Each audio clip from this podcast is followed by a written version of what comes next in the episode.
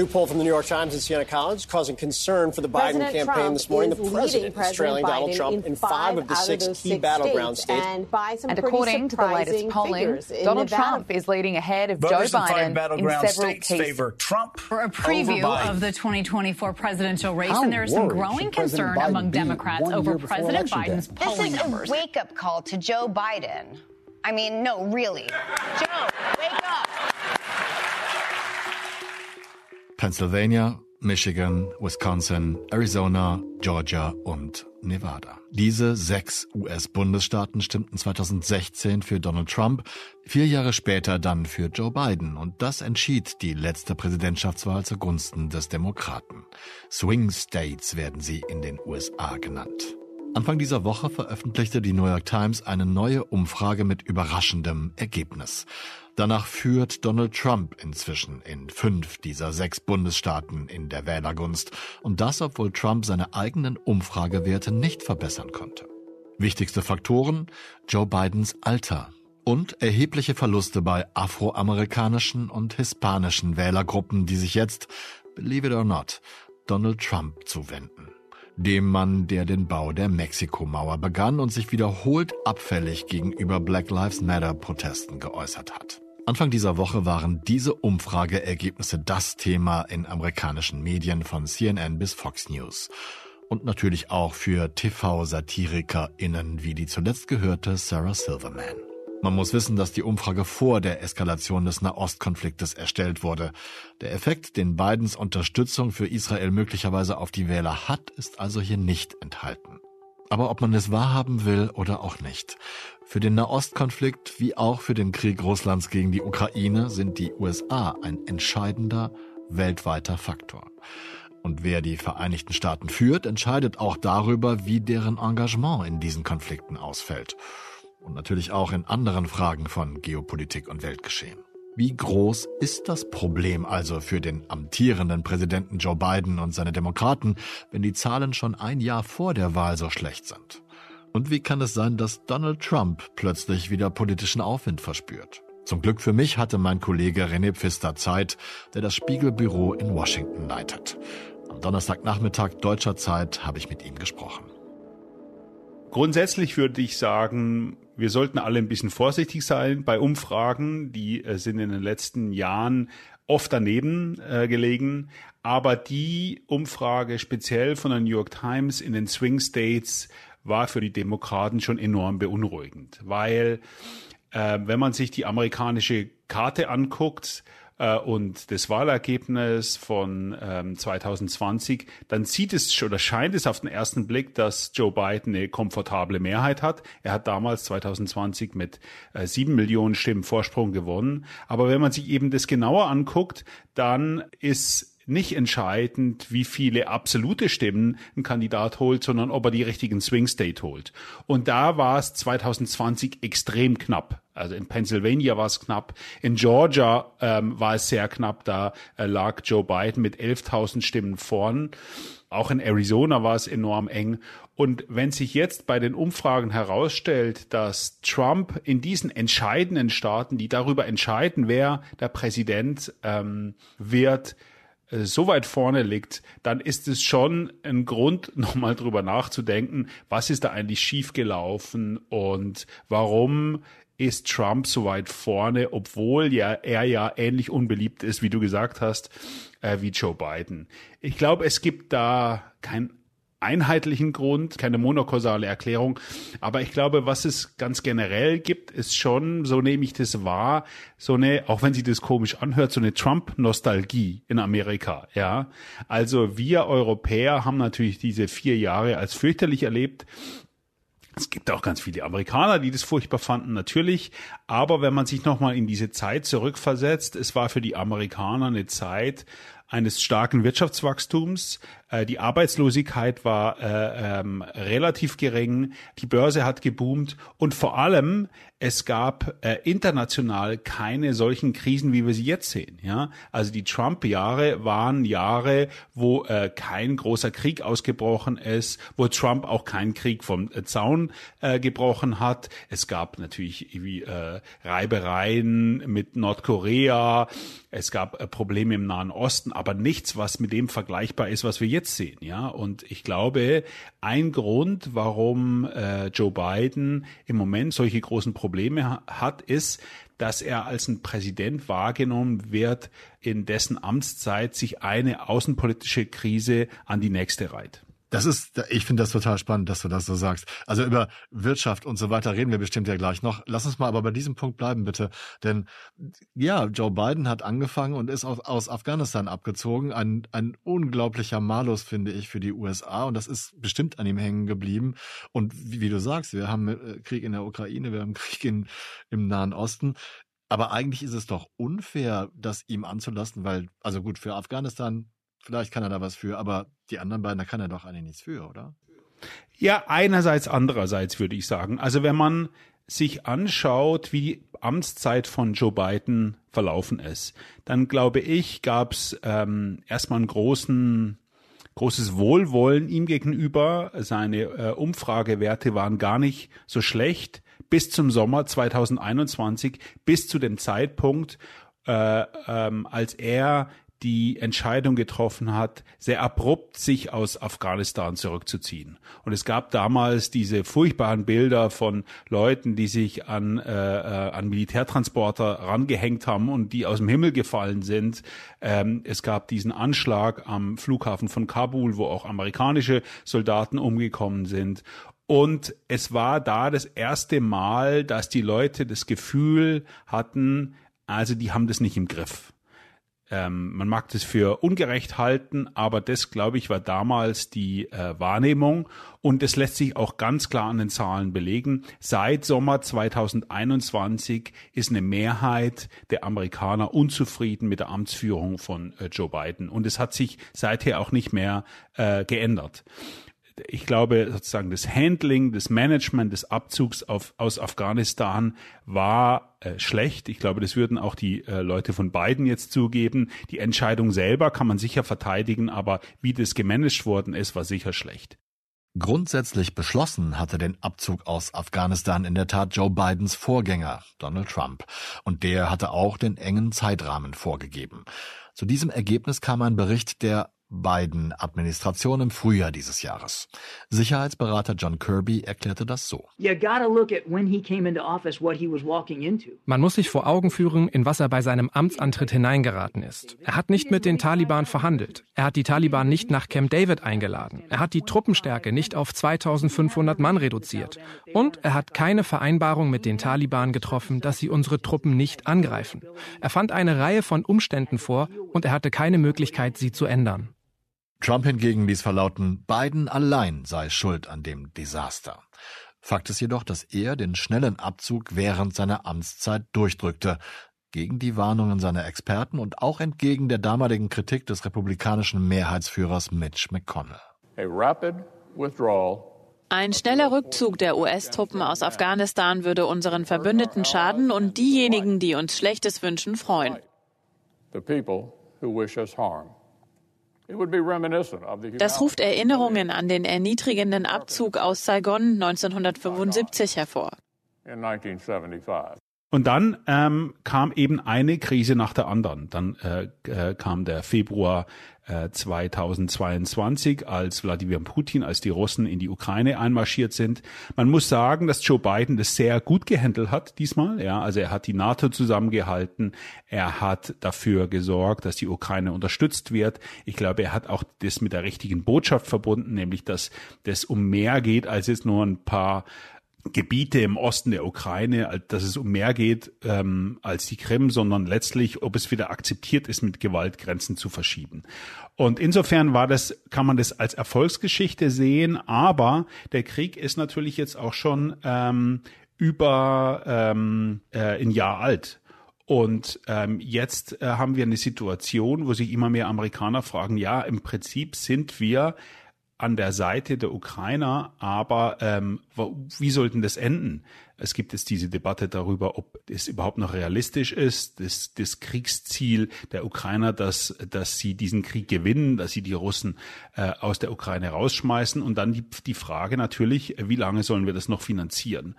Und es ist also auf jeden Fall keine durchgängige Erfolgsgeschichte. Ja. Und ähm, im, im Kongress wird der Widerstand ähm, gegen die Hilfen äh, für die Ukraine gerade auf republikanischer Seite immer größer. So und jetzt kommt noch die Nahostkrise dazu. Also auch das was äh, ist was was Joe Biden, da kann er nichts dafür, wenn man so will, aber was man schon sagen kann ist, dass es eine Fehleinschätzung gab der Lage im Nahen Osten ähm, seitens des Weißen Hauses. Also es gibt diesen berühmten Satz von Jake Sullivan, dem nationalen Sicherheitsberater von äh, Joe Biden, unmittelbar bevor die Hamas zugeschlagen hat. Der Nahe Osten war noch nie so ruhig, seit Jahrzehnten nicht mehr so ruhig. Ja, und jetzt haben wir da diese Großlage mit Tausenden von Toten. Äh, es war sicher ein Versagen der israelischen Sicherheitsbehörden, dass sie das nicht vorausgesehen haben, diese Attacke. Aber es war natürlich auch, wenn man so will, ein Versagen des, der, der, der, der westlichen ähm, Geheimdienste. Ähm, das ist sicher nicht in erster Linie, aber es spielt auch mit rein. Und es ist jetzt eine weitere Situation, eine weitere Großkrise, äh, mit der sich Joe Biden befassen muss.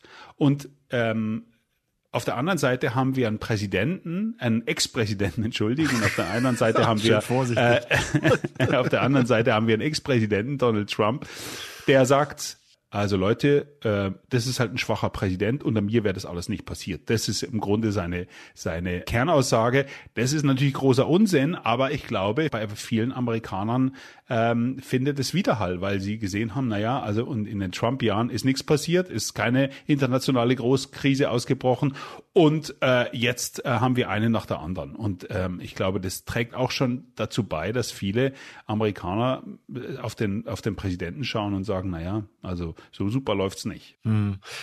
Ist auch einigermaßen nachvollziehbar, finde ich. Und dazu kommt ja, das ist, glaube ich, so eine ganz allgemeine Stimmung in, in westlichen Gesellschaften, meine ich hier auch festzustellen, dass die Leute halt auch einfach so ein bisschen runter sind mit den Nerven, weil es so viele Krisen gibt und sich denken, boah, ich wünsche mir eigentlich eine Zeit, wo, wo ich nicht so viel Sorgen haben muss, was alles in der Welt passiert. Da kommt so eine, so eine reflexhafte Haltung, glaube ich, kann man einigermaßen nachvollziehen. Plus, dass du, wenn es um die Wahl im eigenen Land geht, ja erstmal an deinen deinen eigenen Bereich denkst und guckst irgendwie, ja, was habe ich denn eigentlich mit der Ukraine zu tun, mit Nahost zu tun? Können wir uns nicht lieber mal um die Probleme hier kümmern? Spielt das damit rein? Also ganz bestimmt spielt es mit rein bei den äh, Republikanern. Also die Tatsache, dass es jetzt äh, nicht im Senat, aber im ähm, Repräsentantenhaus einen wachsenden Widerstand gibt gegen die Militärhilfen für die Ukraine, hat einen relativ einfachen Grund. Diese Abgeordneten gehen zurück in ihre Wahlkreise und äh, die hören da, also warum geben wir da äh, aber Milliarden Dollar aus für die Ukraine, wenn wir das Geld doch hier viel dringender äh, brauchen für die Sicherung der Grenze, für die Krankenversicherung, für eine bessere Infrastruktur und so weiter. Das ist ein ganz, ganz starkes Argument.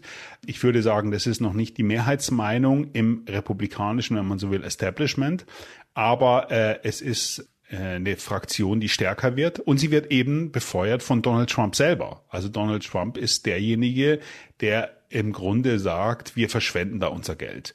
Und ich glaube, dass die Europäer, dass die Regierungen in Berlin und Paris sich nur ein bisschen mit dem äh, Gedanken beruhigt, naja, so schlimm wird's nicht werden, weil die Senatoren, mit denen wir reden, die äh, versichern uns, dass sie an der Seite der Ukraine stehen. Ich glaube, in dem Moment, wo Donald Trump ähm, Präsidentschaftskandidat wird, und danach sieht es ja im Moment sehr stark aus, wird das auch äh, die äh, sozusagen die überwiegende Meinung werden im, in der Republikanischen Partei. So war es zumindest in der Vergangenheit, dass Donald Trump sich da mit seinen Ansichten auch durchsetzen konnte. Ja. Und es wird natürlich eine gefährliche Situation für die Ukraine, wenn es ganz, ganz schwer wird, Mehrheiten zu organisieren im Kongress für Militärhilfen. Das ist das eine. Und es wird natürlich noch viel, viel schwerer für die Ukraine, wenn Donald Trump äh, Präsident werden sollte. Mhm. Das habe ich gerade gar nicht gefragt. Ne? Und man kann ja, du hast ja vorhin gesagt, irgendwie, sein, eigentlich ist seine Hauptstrategie zu sagen, unter mir wäre das alles nicht passiert. Das kann man ihm ja auch gar nicht widerlegen. Ne? Man kann das ja einfach fein behaupten. So. Exakt, er hat keine, also man muss jetzt mal, mal so klar sagen, Trump hat keine Strategie für die Ukraine. Sein Satz, den er äh, dutzendfach wiederholt ist, äh, ich war ein starker Präsident, ich wäre ein starker Präsident geblieben, äh, wenn ich im äh, Weißen Haus sitzen geblieben wäre und äh, Putin hätte sich das nicht getraut. Das ist eine, einfach eine Behauptung, äh, mehr nicht. Aber es ist eine Behauptung, mit der er zumindest in seiner Anhängerschaft sehr weit kommt. Ja. Am 20. November wird Joe Biden 81. Und sein Alter zeigt sich manchmal deutlich. Er stolpert, er fällt, er nuschelt ganz schön zwischendurch und er verspricht sich. Häufig. Mehr als 70 Prozent der von New York Times und Siena College Befragten in den Swing States halten Biden für zu alt, um ein effektiver Präsident zu sein. Schlimmer noch, vor drei Jahren waren es bei gleichen Umfrageparametern nur 30 Prozent. Nate Cohen, der New York Times Chefanalyst für Politik, betont im Podcast The Daily, dass ein solch deutlicher Umschwung gerade in den stark polarisierten USA höchst selten zu beobachten ist. Aber es kommt noch Ärger. Die Wähler glauben erstens nicht, dass Donald Trump, momentan auch schon 77, zu alt für den Job ist. Und gleichzeitig ist die Zahl der befragten Wähler, die Trump heute für zu alt halten, jetzt höher als die Zahl derer, die Biden vor drei Jahren für zu alt hielten, als Biden 77 war. Das klingt verwirrend, wird aber einfacher, wenn man es so betrachtet. Sowohl Biden als auch Trump gelten vielen Amerikanern als zu alt. Die Skepsis gegenüber Kandidaten in diesem hohen Alter, also über 77 Jahren, scheint größer zu werden. Nur bei Joe Biden eben in viel größerem Maße als bei Trump. Die Demokraten wissen das natürlich, aber sie haben noch keinen ehrlichen Umgang mit diesen Tatsachen gefunden sagt René. Also das ist ein Argument, das hört man sehr oft von den Demokraten. Also alle reden immer über das Alter von Joe Biden. Niemand redet über das Alter oder fast niemand redet über das Alter von Donald Trump. Und das stimmt auch, aber ich glaube, die Demokraten lügen sich dabei ein bisschen in die Tasche. Also ich war ja in den äh, vergangenen Monaten, Jahren oft auf Veranstaltungen mit Joe Biden. Ich war oft auf Veranstaltungen, auf Rallies mit Donald Trump. So. Und wenn man Joe Biden sieht, dann sieht man einen Mann, der genauso alt aussieht, wie er ist, der langsam redet, bei dem die Leute äh, seine, sein unmittelbares Umfeld stark darauf achtet, dass nichts im Weg liegt, damit er nicht stolpert, der oft schon gestolpert ist, der vom Teleprompter abliest und wenn er äh, von, seinen, von seinem Redetext abweicht, sich oft äh, in seinen Sätzen verliert äh, oder einfach Dinge sagt, die nicht stimmen. Und bei dem man insgesamt das Gefühl hat, dass er immer froh ist, wenn er von der Bühne runter ist, weil es für ihn einfach anstrengend ist. Ja. So, das ist der Eindruck von Joe Biden. Ich habe mal geschrieben in einem Text, also äh, sich eine Rede anzuhören von Joe Biden ist ein bisschen wie äh, Rodeo gucken in Montana. Der eigentliche Reiz liegt darin, ob äh, der Held sich äh, auf der Bühne oder in dem Fall auf dem Pferd nicht den Hals bricht, ja, weil es ist immer so ein bisschen Grusel dabei, schafft er das ohne größere Unfälle. So, Donald Trump ist einfach anders, ja. Donald Trump redet auch unheimlichen Unsinn, ja. Er hat jetzt gestern zum Beispiel behauptet, dass der nordkoreanische Diktator äh, ein Volk von 1,4 Milliarden führen würde. Offensichtlich hat er Nordkorea mit China verwechselt, ja. Solche Fehltritte kommen praktisch in jeder seiner Reden vor. Aber der Unterschied ist, dass das bei Trump irgendwie schon eingepreist ist, dass er halt sich in den Details überhaupt nicht auskennt, dass er lügt, dass sich die Balken biegen. Aber was man nicht hat bei Trump-Rallies ist das Gefühl, dass ihm die Energie fehlt, dass er letztlich das nur noch macht, weil es eben auch dazugehört, sondern man merkt, irgendwie macht ihm das Spaß. Er hat noch genug Power, diesen Wahlkampf wirklich zu wollen. Und das ist der Unterschied, glaube ich. Also die Leute gucken auf Trump, die sehen natürlich, also die Klarsichtigen, wo die Fehler und die Schwächen und ja auch wirklich sozusagen der, die Abgründe bei äh, äh, Trump sind. Aber es ist nicht der Eindruck, dass ihm die Energie fehlt. Und bei Joe Biden, glaube ich, selbst diejenigen, die unterstützen, sehen einfach, er ist ein alter Mann. Also ist es wirklich interessant. Wir wohnen hier in Chevy Chase. Äh, das ist ein Vorort von äh, Washington äh, DC. Die meisten unserer Nachbarn sind Demokraten. Die würden sich eher den Finger abhacken, als dass sie Trump wählen würden. Aber ich kenne wirklich niemanden, der sagt, es ist eine gute Idee, dass Joe Biden nochmal antritt. Weil für jeden ist offensichtlich, er ist letztlich zu alt für eine zweite Amtszeit. Und das ist, glaube ich, das äh, Problem, das sozusagen das, das, der Kern des Problems, ja, dass selbst seine Anhänger, und das sagen ja alle Umfragen, dass also ungefähr zwei Drittel, der Hälfte bis zwei Drittel, der, selbst der Demokraten sagen, sie wollen nicht, dass Joe Biden nochmal antritt. Und die Hoffnung eben der Demokraten ist, dass die Abneigung gegen Trump am Ende größer sein wird als die Zweifel, ob Joe Biden eine zweite Amtszeit schafft. Das war jetzt aber auch keine so, so richtig konsistente Strategie, mit der man, also, also keine Strategie, die man selber auch, auch durchführen und forcieren kann, wenn man davon abhängig ist, dass, dass einfach der andere nicht so viele Stimmen bekommt. Ne? Also das ist natürlich die Gefahr. Also ich meine, man muss sich da auch, glaube ich, vergewärtigen, dass äh, was der amerikanische Präsident ist, auch nochmal ganz das Amt ist nochmal mit viel mehr Symbolik aufgeladen als jetzt zum Beispiel das Amt des Bundeskanzlers. Also der amerikanische Präsident steht natürlich auch für seine Nation an sich, auch für, für ein Amerika, das ja immer danach sich danach sehnt, Optimismus auszustrahlen, neue Aufgaben anzugehen. Äh, wir haben Schwierigkeiten, aber die besten Zeiten liegen noch vor uns. Und das war ja symbolisiert in vielen Präsidenten, ja, von John F. Kennedy über äh, äh, Ronald Reagan, zum Teil ja auch äh, George W. Bush und ganz sicher Barack Obama, Clinton auch. Und bei Joe Biden war halt, die, der wurde gewählt, weil die Leute, glaube ich, äh, eine Mehrheit zumindest die Nase voll hatte von diesem erratischen Donald Trump, weil sie sahen, dass er, und ich glaube das ist nach wie vor so, dass er ein ehrlicher, äh, integrer Mann ist. Aber in den letzten äh, drei Jahren sind eben aber auch seine Schwächen und sein Alter so, deutlich hervorgetreten, dass es eben ganz, ganz große Bedenken gibt, ob er nochmal der richtige Mann ist. Und er, glaube, er hat immer noch gute Chancen, diese Wahl zu gewinnen. Aber wenn am Ende, glaube ich, ähm, es wird ein, ein Zweikampf geben um um eine Idee oder würde ich sagen, äh, wenn den Demokraten gelingt, sozusagen die Erzählung zu setzen, es wird ganz, ganz fürchterlich, wenn Trump nochmal rankommt und ähm, damit eine Mehrheit überzeugt, dann gibt es einen Weg wieder zurück oder sozusagen äh, gibt es einen Weg im Weißen Haus zu bleiben.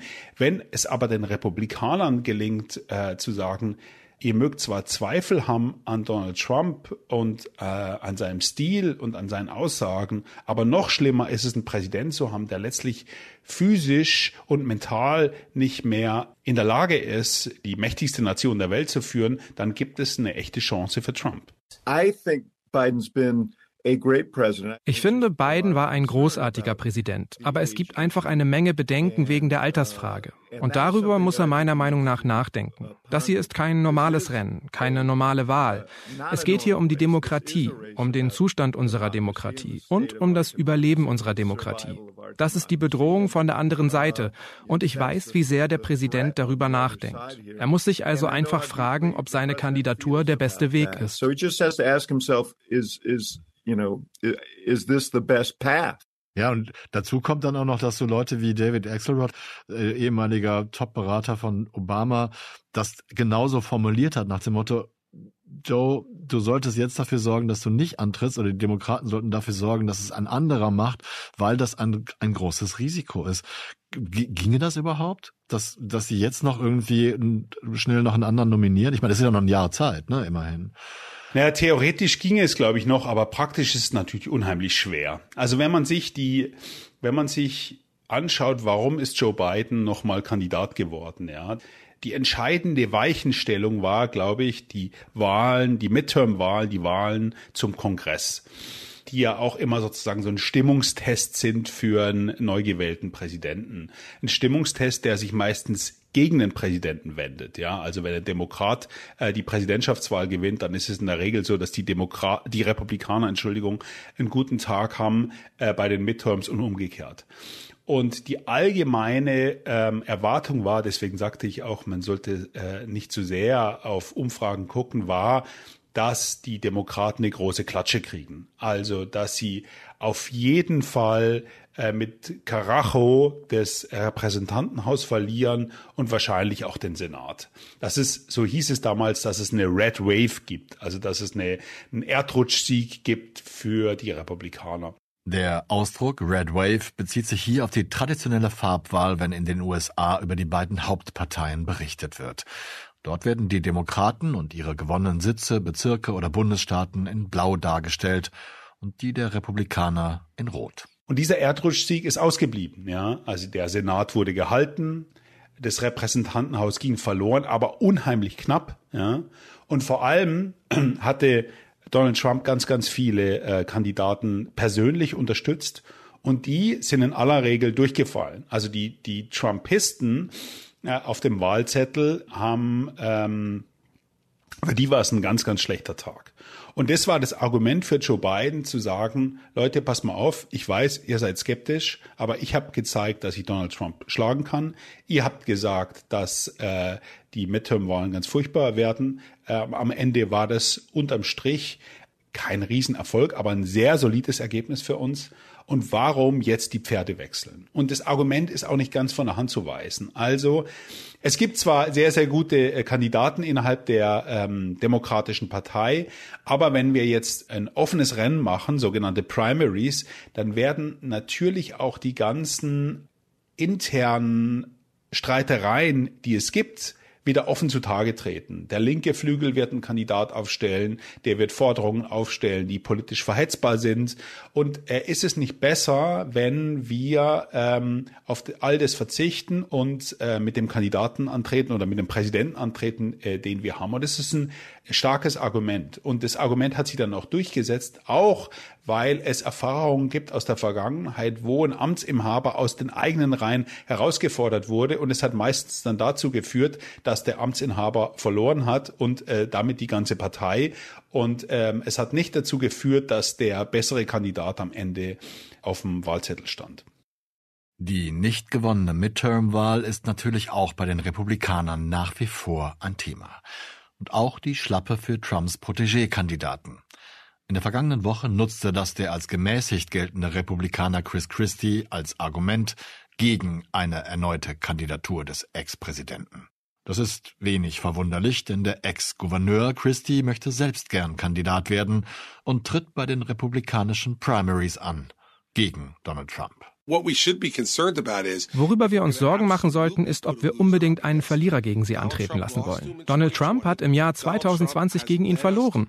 Donald Trump hat uns zu Verlierern im Repräsentantenhaus, im Senat und in den Gouverneursämtern gemacht. Es war ein katastrophaler Lauf für die Republikanische Partei, da Trump diese Kandidaten auswählte, ihnen seinen Segen gab und unabhängige Wähler im ganzen Land sie ablehnten. Ich möchte noch mal darauf zurück, weil das jetzt schon ein paar Mal angeklungen hat. Du hast gesagt, Amerika, der Präsident hat viel mehr Symbolkraft als als es zum Beispiel ein Bundeskanzler in Deutschland hat. Und das ist ja auch ganz wichtig. Und dazu kommt es mir so vor, und das passt ja nun auch zu, zu der angenommenen Schwäche Joe Bidens und der Stärke Donald Trumps, dass es viel mehr auf das Image ankommt, als so ein bisschen auf die Inhalte. Oder wage ich mich jetzt zu weit auf die Metaebene vor, wenn ich das so sage? Also ich würde sagen, ja, also bei einem amerikanischen Präsidenten ist natürlich beides notwendig, ja. Ich, also wenn man sich jetzt mal die Bilanz anguckt, ähm, wir haben über die Außenpolitik geredet, aber die innenpolitische Bilanz von Joe Biden, die ist ja gar nicht so schlecht, ja. Also äh, er ist ins Amt gekommen, kam dann mit ein paar Ruckeleien relativ schnell aus der Corona-Pandemie raus.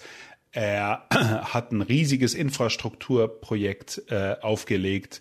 Es gab die Inflation. Ich glaube, das, äh, das ist immer noch ein Grund, warum viele skeptisch sind. Aber die Inflation geht jetzt wieder runter. Der Arbeitsmarkt ist enorm stark. Das Wirtschaftswachstum ist viel besser, als es in Europa, insbesondere in Deutschland ist. Also, wenn man objektiv auf die Zahlen guckt, dann ist es, sieht es für Joe Biden gar nicht so schlecht aus. Also wenn jetzt dieser, dieser Satz stimmt, it's the economy stupid, dann würde ich mal sagen, ja, also es gibt jetzt zumindest keinen Grund, äh, ihn deswegen nicht zu wählen. Ich glaube, es gibt dennoch ähm, schlägt es nicht so richtig durch und ich glaube, ein Grund ist eben wieder sein Alter. Er ist nicht fähig, diese letztlich positive Botschaft mit ihm zu verbinden, dass er einfach äh, mitreißende Reden gibt, wo er sagt, Leute, pass mal auf, die besten Seiten liegen vor uns, die Wirtschaft wächst wieder, wir verwandeln Amerika in ein Land, wo es wieder Jobs gibt, gut bezahlte Jobs für alle. Dieses Argument ließe sich gut machen. Wenn man ihn anguckt, ich habe das ein paar Mal gemacht in den letzten Monaten, wenn man ihn anguckt, er sagt es alles, aber es ist halt unheimlich schwach. Also wenn man ihn vergleicht, das ist ein unfairer Vergleich, ich weiß das, aber wenn man ihn vergleicht mit äh, Barack Obama, dann ist es einfach wie Tag und Nacht. Ja. Und ähm, ich glaube, das ist ein Grund, warum er diese Botschaft nicht äh, rüberbringt. Und die andere ist eben, glaube ich, dass die Inflation halt dann doch noch stärker nachhalt, als äh, viele denken. Also ich sehe das hier, wenn man in den Supermarkt geht und die Preise vergleicht von äh, heute und vor zwei Jahren, dann ist es einfach ein äh, signifikanter Sprung, der vielen Leuten wehtut. Und da kann man jetzt lange sagen, ja, die Wirtschaft zieht an und ihr habt doch einen Job und äh, die Löhne steigen auch. Die Leute sagen, wenn ich in den Supermarkt gehe und ein Steak kaufe oder Milch kaufe oder an die Tankstelle fahre, dann zahle ich einfach viel, viel mehr. Und das Argument ist auch nicht ganz von der Hand zu weisen. Und deswegen kann vielleicht auch Donald Trump noch mal noch mal ein bisschen mehr Meter. Deswegen kann vielleicht auch Donald Trump so gut punkten mit seinen Aussagen, dass ich hätte das alles noch viel besser gemacht, weil weil Biden das einfach die Erfolge schlechter rüberbringt. Also ich würde mal sagen, am Ende mh, hm, kommt es auf eine relativ kleine Schicht von Wählern an, sogenannte Wechselwähler, äh, die in der Mitte stehen. Und die haben 2020 dafür gesorgt, dass Joe Biden äh, gewählt wird. In interessanterweise übrigens vor allem weiße Männer in den Vorstädten, die ähm, ähm, 2016 noch Trump gewählt haben und ihm damals den Benefit of the Doubt gegeben haben und jetzt äh, zu Biden übergelaufen sind. Und also sozusagen auf diese äh, Wählerschicht wird es ankommen. Es gibt in der, in der amerikanischen Politikwissenschaft so eine Theorie, das nennt sich Calcification, also dass die Wählerblöcke quasi wie ein Kalk äh, erstarrt sind. Es gibt äh, einen, einen Block der Demokraten, die niemals äh, Republikaner wählen würden und einen Block der Republikaner, die niemals äh, Demokraten wählen würden. Und das ist auch der Grund dafür, glaube ich, da wundern sich ja auch ganz, ganz viele Europäer, äh, warum Trump, obwohl er ja bis zum Hals in juristischen Schwierigkeiten steckt, obwohl vier Strafverfahren inzwischen gegen ihn laufen, er immer noch so einen großen Support hat. Es ist ihm einfach gelungen, große Teile der republikanischen Wählerschaft entweder davon zu überzeugen, dass das alles ein Plot gegen ihn ist, letztlich äh, ein politischer Hitjob, diese Anklagen gegen ihn vom Washingtoner Establishment, oder dass diese Leute zumindest glauben, na ja, er hat vielleicht schon Fehler gemacht, aber das ist unser Mann, wir müssen ihn verteidigen, ja. Und es wird eben darauf ankommen, diese schmale Schicht von Wechselwählern zu überzeugen. Und wenn, wenn das Joe Biden gelingt, dann hat er immer noch eine gute Chance zu gewinnen. Aber im Moment muss man sich, glaube ich, klar machen, dass es eine reelle Chance gibt, dass Donald Trump äh, nochmal amerikanischer Präsident wird. Kommen wir zum zweiten Faktor, der in amerikanischen Medien rauf und runter diskutiert wird. Afroamerikanische Wählergruppen und auch die sogenannten Latinos schenken ihre Gunst, zumindest in den Umfragen in den Swing States, jetzt eher den Republikanern und Donald Trump. Das ist nicht nur höchst erstaunlich, sondern auch sehr bedenklich für die Demokraten. Also was haben wir in den letzten 30, 40 Jahren erlebt, in Amerika, 20 Jahren erlebt in Amerika, dass sich die politische Landschaft hat sich radikal äh, gewandelt. Also es war ja so, dass die Demokraten traditionell erstens äh, die sozusagen die Partei der People of Color waren, insbesondere afroamerikanische Amerikaner und dass sie auf der anderen Seite auch die Partei der, der Arbeiterschicht waren, also Leute, die keinen College-Abschluss haben. So, das war sozusagen die Koalition, die die Demokraten im Wesentlichen getragen hat. Es gab natürlich auch sozusagen das eher äh, progressive akademische Milieu in den Städten. Die haben auch immer die Demokraten gewählt, aber sozusagen die Demokraten waren traditionellerweise die amerikanische Arbeiterpartei. Und es gab ja die große Hoffnung auch der Demokraten, dass wenn sie das fortsetzt, äh, in dem Maße, wie Amerika diverser wird, in dem Maße, wie äh, ähm, ähm, Wähler, die äh, nicht weiß sind, Einfluss gewinnen, dass in dem Maße auch ähm, ihr politischer Einfluss steigt. Also dass irgendwann mal Texas, äh, äh, eine republikanische Hochburg, deswegen ähm, fällt, weil da die Latinos in der Mehrheit sind. Und ich glaube, zum Erschrecken der Demokraten passiert es eben nicht. Also es ist jetzt so, und ich glaube, das hat sich äh, schon, hat schon vorher begonnen, aber unter Donald Trump wurde das eben ganz evident, dass die Republikaner die neue Arbeiterpartei Amerika sind, dass Leute ohne äh, College-Abschluss sozusagen diejenigen sind, die die Republikaner wählen und dass der eigentliche Indikator, wer wählt Demokraten, die Frage ist, hast du einen College-Abschluss oder nicht? Also Leute mit College-Abschluss wählen in der Regel Demokraten.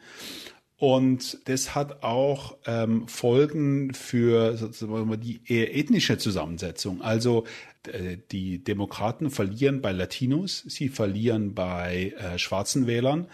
Und die Frage der Bildung ist viel stärker als jetzt die Frage ähm, bist du Latino oder ähm, Schwarzer. Also es gibt jetzt Leute, ähm, ähm, schwarze Wähler, Latinos, die zu den Republikanern rüberwandern und diese ganze Hoffnung, die die Demokraten hatten, dass ein diverseres Amerika letztlich äh, die Demokraten unschlagbar macht, dass diese Hoffnung zusammenfällt. Aber es ist schon irgendwie verrückt auch, oder? Also ich meine, wenn wenn Schwarze und Latinos zu Trump überlaufen. Das ist auch wieder ein bisschen überspitzt, ne? gebe ich gerne zu. Ähm, der aber in, in der Vergangenheit mehrfach und wiederholt durch ich würde fast schon sagen, rassistische Töne aufge, aufgefallen ist, gerade wenn es um äh, Black Lives Matter Demonstrationen geht und so weiter und so fort. Das ist, kann, kriege ich fast gar nicht in meinen Kopf rein, dass das so ist. Also bei den, äh, bei den Latinos ist es natürlich sehr interessant. Ich war ein paar Mal Texas, wenn man da mit den Latinos redet. Also erstens ist es so, dass diese Botschaft, also es soll nur derjenige kommen, der auch legal den Weg ins Land gefunden hat, dass das auch bei ganz, ganz vielen Latinos ähm, Widerhall findet. Die sagen, äh, ich bin sozusagen, es war schwierig für mich nach Amerika zu kommen, aber ich habe den legalen Weg gewählt. Warum sollen die jetzt illegal nach Amerika kommen? Das ist ein Argument. Das zweite Argument ist natürlich, dass gerade bei äh, ganz vielen Latinos der Glaube an den Kapitalismus und die Ablehnung des Sozialismus, ja, also gerade wenn sie aus Ländern wie Kuba oder Venezuela kommen, ganz, ganz, ganz stark ist. Und dann das Dritte, sozusagen, auch gerade bei den Latinos, die wollen nicht letztlich als Minority gesehen werden, sondern die sagen, wir sind jetzt nicht Latinos, sondern wir sind die neuen Amerikaner und wir, wir, wir wollen nicht sozusagen als Minority Group angesprochen werden. Das ist das Dritte. Und das Vierte, das kommt auch noch dazu, glaube ich, dass äh, ganz, ganz viele Latinos halt einfach sehr, sehr konservativ sind, ja, also was Familienwerte angeht, bisschen so Abtreibungsfrage und deswegen sind sie viele auch näher an den Republikanern als an den Demokraten. Ja, aber das, das, das finde ich macht, macht sehr viel Sinn. Das, vielen Dank für diese Erklärung. Also ähm, das finde ich super nachvollziehbar. Und das gilt, glaube ich, für viele Einwanderer, nicht nur Latinos in Amerika sowieso, dass sie großen Stolz empfinden, dann Bürger dieses Landes zu sein. So, also weiß ich zumindest von meinen kleinen bisschen Erfahrungen in Amerika, habe ich das ein paar Mal genauso mitgekriegt. Mhm. Ähm, was mir das noch nicht erklärt ist, warum die Republikaner inzwischen, wie du gesagt hast, die Partei des, ich sage jetzt mal salopp, einfachen Mannes ohne College-Abschluss sind und dann gerade so jemand wie Trump, der für mich ein ganz klarer Vertreter des, des High Establishments, der, der High Society schon fast ist, irgendwie diese Menschen repräsentieren kann. Wie geht das zusammen? Es ist natürlich, es ist äh, eine gute Frage. Also, Also ich glaube, was eine ganz große Rolle spielt, ist, dass ähm, er sich so als Kämpfer gegen das Establishment ähm, inszeniert und die Leute, wenn sie auf seine Rallies gehen, das Gefühl haben, also der, und so, so gibt er sich ja auch, ich sage, was ich denke, ich rede, wie mir der Schnabel gewachsen ist, ich lasse mir nicht von diesen woken, politisch korrekten Eliten äh, in Washington und in New York und in Los Angeles vorschreiben, was ich zu denken und zu sagen habe. Das ist, glaube ich, eine Botschaft, die sehr, sehr stark äh, verfängt. Ja. Und dann ist es natürlich so, ich glaube, hm, es ist bei Trump auch deswegen ein bisschen glaubwürdig, weil er natürlich auch immer, und es strahlt er immer noch aus, letztlich jemand war, der ähm, sozusagen von dem, von, dem, von dem wirklichen Establishment immer abgelehnt wurde. Also was ist Donald Trump? Donald Trump ist ein Immobilienunternehmer, der äh, versucht hat, es ähm, nach äh, Manhattan zu schaffen, aber der letztlich von dem alten Establishment in New York, gerade in Manhattan, immer abgelehnt wurde, weil er so ein bisschen peinlich war, bisschen zu bling bling, bisschen zu äh, protzig, ja. Und ähm, das steckt ja immer noch in ihm drin. Ich glaube, das ist jetzt dadurch, dass er Präsident geworden ist, ist es ein bisschen schwächer geworden. Aber letztlich irgendwie dann doch am Ende äh, äh, dazugehören zu wollen und immer abgelehnt worden zu sein, das steckt natürlich auch in Trump noch drin. Und das strahlt er auch aus. Also letztlich jemand, der äh, sagen immer ein bisschen draußen war. Und das, ähm, da gibt es einen Widerhall äh, in seiner Wählerschaft in, äh, in der Beziehung. Und das ist ja auch das Interessante an ihm. Also sozusagen, es war, wenn man sich jetzt auch anguckt, warum er so ähm, erfolgreich ist, auch in den, in den, es gibt ja republikanische Primaries. Gestern am, am, am, am Mittwoch. Wo er äh, gar nicht war, dabei war, ne? Äh, wo er gar nicht dabei, gab es jetzt eine, wieder eine Debatte unter den republikanischen Präsidentschaftskandidaten. Der sagt, warum soll ich da dabei sein? Ich meine, meine Umfragewerte sind so gut, äh, die haben alle keine Chance gegen mich. Warum sollte ich mich mit denen überhaupt auf eine Bühne stellen? Und es zeigt sich halt eben, er ist äh, bei all seinen äh, Abgründen, Schwächen, Fürchterlichkeiten natürlich immer noch ein großer Entertainer. Und die Leute dachten ja zum Beispiel, dass der Gouverneur von Florida, Ron DeSantis, mh, eine Chance haben könnte gegen Donald Trump mit dem Argument, ich bin ähm, will das politisch das Gleiche wie Donald Trump, bin bloß vernünftiger, ja. Aber was die Leute, dass sie offensichtlich die republikanische Basis gesehen hat, war jemand, der im Grunde das Gleiche will wie Donald Trump, aber äh, nicht seinen Unterhaltungsfaktor hat. Und dann offensichtlich finden dann, findet dann die republikanische Basis, ah, dann nehmen wir doch lieber das Original, der ist wenigstens äh, unterhaltsam und nicht so steif wie Ron DeSantis, ja. Hm.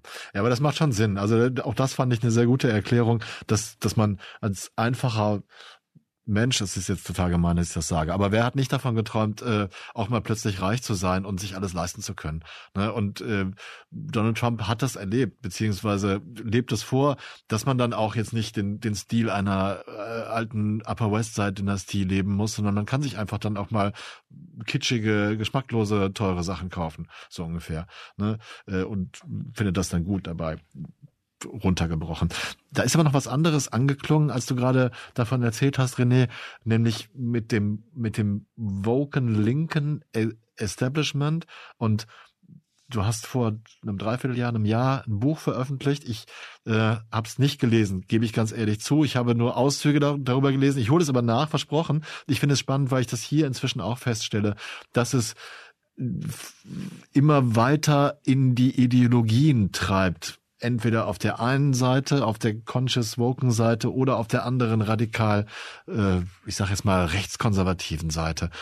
Kann es sein, dass das auch ein großer Faktor in der Spaltung Amerikas ist, der jetzt diese, diese Umfrage und vielleicht den Wahlkampf beeinflusst? Ich würde sagen, das hat 2016 ähm, eine große Rolle gespielt bei Hillary Clinton, weil sie auf der einen Seite natürlich diese neue demokratische Partei äh, repräsentiert hat, die auf der einen Seite sehr nah dran war an Corporate America, an der Wall Street und auf der anderen Seite ihre ähm, Progressivität dadurch zum Ausdruck gebracht hat, dass solche Fragen wie Diversität, ähm, die Förderung von Minderheiten sehr, sehr wichtig geworden sind und nicht und, und ihre Progressivität eben nicht dadurch zum Ausdruck gebracht hat, dass sie gesagt hat, also Leute, äh, da werden jetzt ganz, ganz viele Arbeiter im Mittleren Westen abgehängt, die haben, äh, können mit ihren Jobs ihre Familien nicht mehr ähm, ernähren.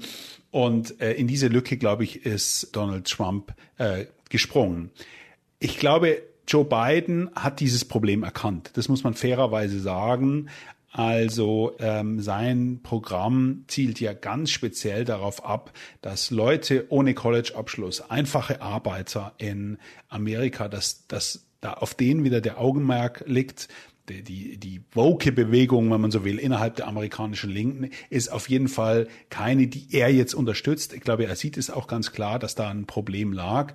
Also insofern ähm, versucht da Joe Biden schon gegenzusteuern. Ich glaube, das Problem bei ihm ist nicht, dass er, sagen wir mal, diese Schwäche der Demokraten nicht erkannt hätte, sondern ich glaube, sein Problem ist, dass er letztlich, und da sind wir wieder bei seinem Alter, im Moment nicht in der Lage ist, seine Erfolge so zu verkaufen, dass die Amerikaner das auch zur Kenntnis nehmen und dass er nicht in der Lage ist, eine positive Botschaft zu artikulieren, die genügend Wähler mitreißt. Vielleicht klappt es am Ende, haben wir schon ein paar Mal drüber geredet. Ich würde jetzt niemals sagen, die Wahl ist schon gelaufen. Dafür kann noch viel zu viel passieren.